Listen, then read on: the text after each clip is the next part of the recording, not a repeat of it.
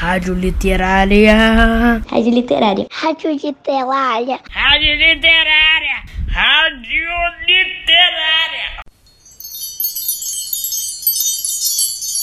Olá, estamos de volta, ouvintes da Rádio Literária, nossa biblioteca virtual, para mais um episódio do programa A Hora da Literatura, nas ondas das histórias do Brasil e do Rio de Janeiro. Aqui é Kate Benedict, professora de literatura, lendo Hans Staden, Viagens e Aventuras no Brasil, versão adaptada por Luiz Antônio Aguiar. No episódio anterior, Hans Staden consegue algum respeito manipulando os medos dos indígenas. Agora, seguimos com ele na vida na aldeia, repleta de acontecimentos.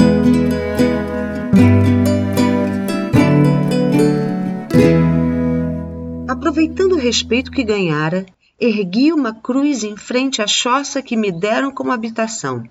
Alertei os tupinambás de que aquele era o símbolo do meu Deus e que não deveriam, em hipótese alguma, retirá-lo dali. Eram apenas dois troncos amarrados, mas, diante dela, orava todos os dias pedindo proteção. Naqueles momentos de intimidade, ajoelhado, parecia receber algum conforto que me auxiliava a enfrentar a aflitiva situação em que me encontrava. Por essa época, apareceu na aldeia um grupo de pajés. Vinham anunciar que um espírito oriundo de um lugar distante e muito estranho os havia visitado e lhes concedera a graça de fazerem as matracas falar. Logo, a tribo toda se pôs em festa. No final, tudo tinha como objetivo anunciar que as matracas haviam mandado que a tribo fosse à guerra contra seus inimigos. Eu havia obtido uma permissão especial para assistir à cerimônia, com a condição de ficar calado. Mas, ouvindo aquilo, chocado, não consegui me controlar e protestei. Os maracás não falam. Foi tudo uma farsa. Cale-se, ordenou meu dono. Os maracás falam. Você que não sabe escutá-los? Não soube o que responder. Terminada a festa, os guerreiros levaram carinhosamente seus maracás, a quem passaram a chamar de meu filho, para pequeninas choças, construídas exclusivamente com esse objetivo. Ao lado deles, depositaram alimentos e bebidas e fizeram vários pedidos que esperavam ser atendidos pelos espíritos. Oram diante daqueles ídolos como nós, civilizados, oramos diante do verdadeiro Deus, pensei indignado. É uma gente ignorante. E lá fui para junto da cruz.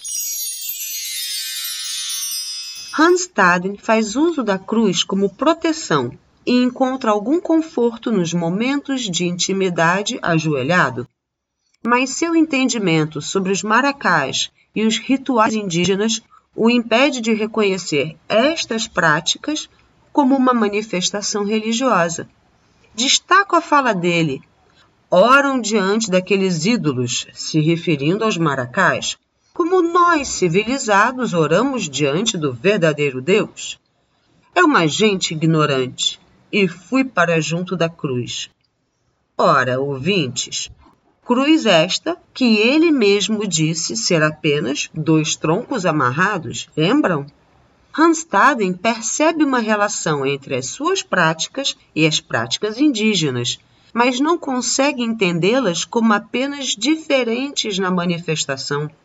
Em vez disso, considera as práticas indígenas como selvagens e ignorantes, tendo sua forma de entender o mundo e o divino como a verdadeira e única. Mais uma vez, Hanstaden traz a questão dos civilizados e dos ignorantes. Para vocês, o que significa uma pessoa civilizada? E uma pessoa ignorante? Dias depois, aquele mesmo francês que os tupinambás chamavam de Curuatauara voltou a Ubatuba ele residia na aldeia de Cunhambebe. mas planejava retornar ao seu país em breve, a bordo de um navio, o Marie Belle Été, que estava ancorado no porto de Niterói. Ficou muito espantado ao me encontrar ainda vivo. Conversamos na língua dos índios e eu o repreendi por sua atitude anterior. Expliquei que era alemão e não português, como ele achara, e implorei para que ele me levasse de volta no navio francês. Notaram que Uruatauara mudou seu comportamento com Randstaden? Por que será que o Curuatauara mostrou-se mais amistoso com Randstaden? Chegou mesmo a falar com os tupinambás, pedindo que me soltassem. Mas os índios alegaram que eu lhes pertencia por direito e que somente me soltariam em troca de um navio cheio de mercadorias. Este trecho, queridos ouvintes, nos faz pensar em tanta coisa, não é? Na opinião de vocês, alguém pode pertencer a outra pessoa por direito?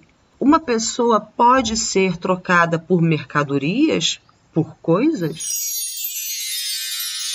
Depois, Curuatauara foi despedir-se de mim e recomendou aos índios que não me matassem, pois as mercadorias exigidas logo chegariam. Declarou, inclusive, que eu tinha um irmão francês bastante rico que mandaria muitos presentes em troca da minha liberdade. Acompanhamos o francês para o ver partir. Quando o bote foi se distanciando, Atirei-me na água, escapando dos meus captores.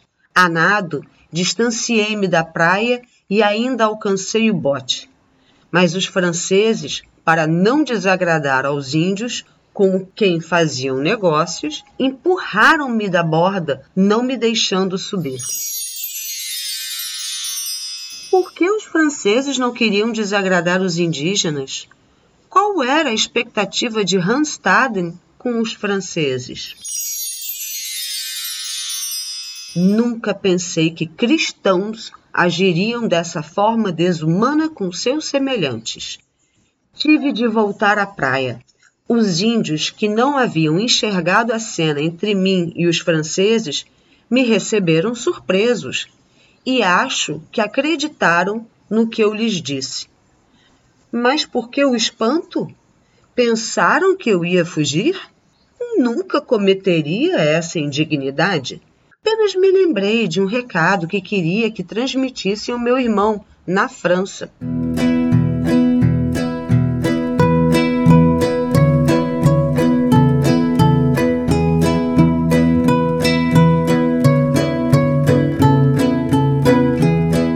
Enquanto isso, a aldeia vivia dias agitados.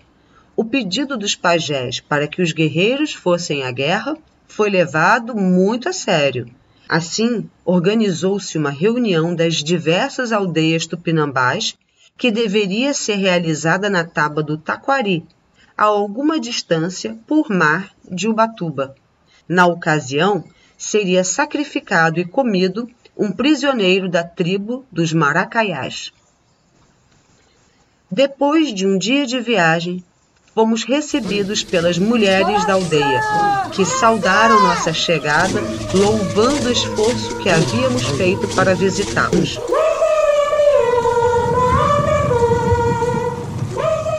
Fiquei hospedado na choça de um amigo do meu amo, chamado Mussucá, e foi este que me levou para conhecer o maracaiá que seria devorado. As mulheres já haviam raspado seus cabelos e sobrancelhas, e eu o encontrei amarrado pelo pescoço com a longa corda que serve para essas ocasiões, a mussurana. Próximas ao maracaiá, as mulheres do guerreiro que haveria de executá-lo davam os últimos retoques à Ibirapema, untando-a e enfeitando-a com penas e fazendo desenhos em sua superfície, os mesmos desenhos seriam pintados no rosto do prisioneiro. Outras nativas dançavam em volta dele. Conduído da sua situação, aproximei-me para conversar. Eu também sou cativo como você. Não vim aqui comer sua carne. Sim, sei que os brancos não comem carne humana. Não se preocupe. Estou pronto para morrer. E acrescentou rindo: Se bem que a minha gente faz mussuranas bem melhores do que a destes tupinambás. Fiquei atônito ao ver o prisioneiro rir de sua própria desgraça. Despedi-me dele, afinal, assegurando-lhe que somente devorariam sua carne. Seu espírito voaria ao encontro de Deus.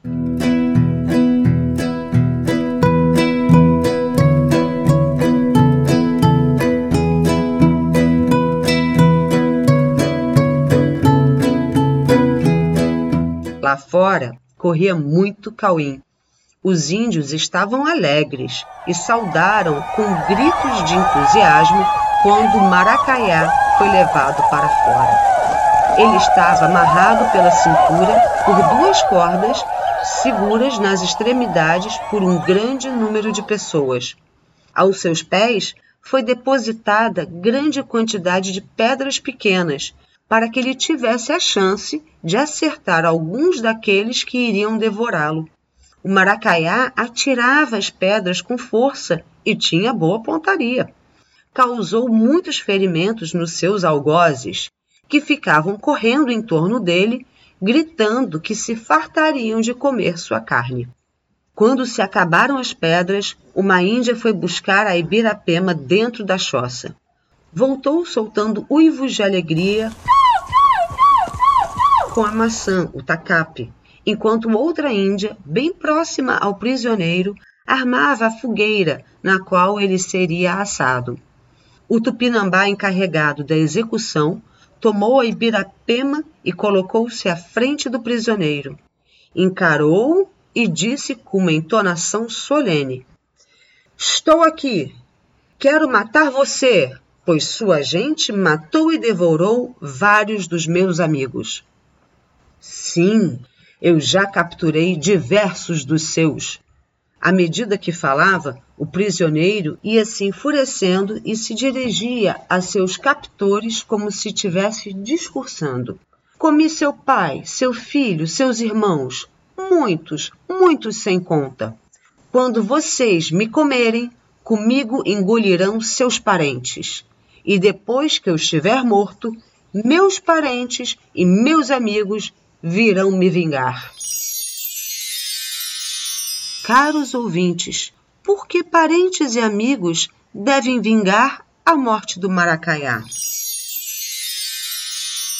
Era o que ele tinha a dizer. Palavras terríveis aos meus ouvidos. Para os tupinambás, a quem as ameaças eram dirigidas, nada fora da praxe habitual. O carrasco ergueu a Ibirapema e golpeou o maracaiá. O guerreiro que executou o maracaiá, além de receber um nome, teve direito a marcar seu braço com um dente de animal. O prestígio de um guerreiro é medido, entre outras coisas, pelas cicatrizes assim conseguidas. Como parte do ritual, devia permanecer o resto do dia deitado numa rede, sem falar e sem ingerir alimentos. Terminada a festa, os guerreiros se reuniam para conferência. Marcaram um ataque a Bertioga, para a época da desova dos Piratis, a Piracema. Iriam concentrar-se na aldeia de Ubatuba. Tudo acertado, despediram-se.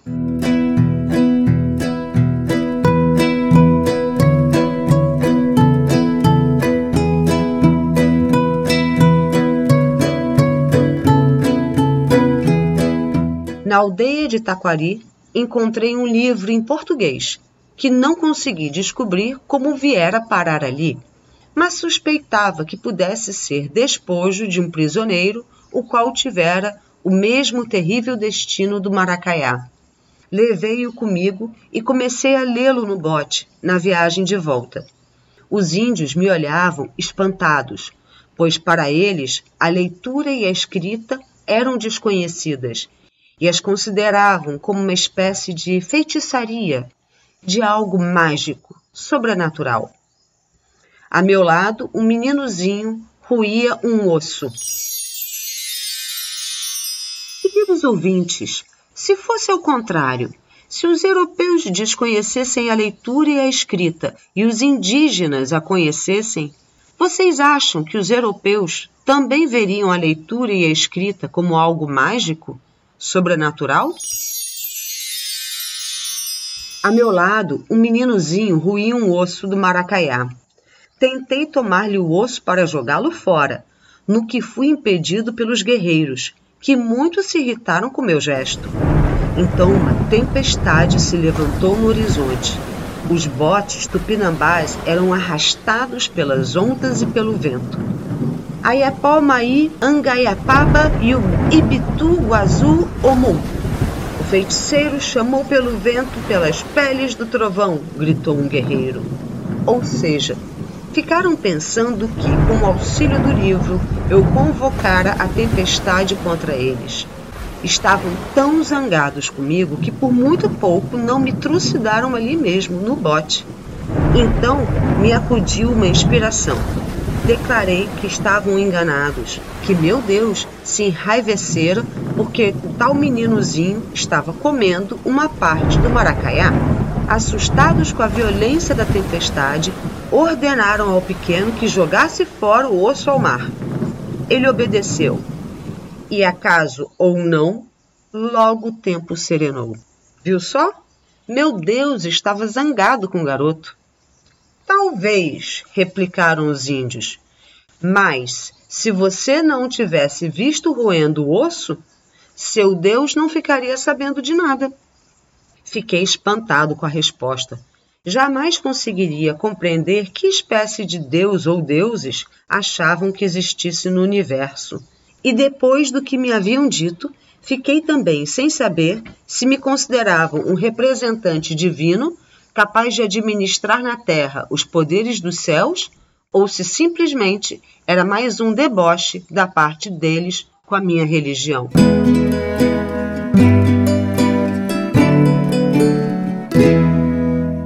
Na opinião de vocês, os indígenas consideravam Hanstaden um representante divino capaz de administrar na terra os poderes dos céus? Ou os indígenas estavam debochando da religião do Hans?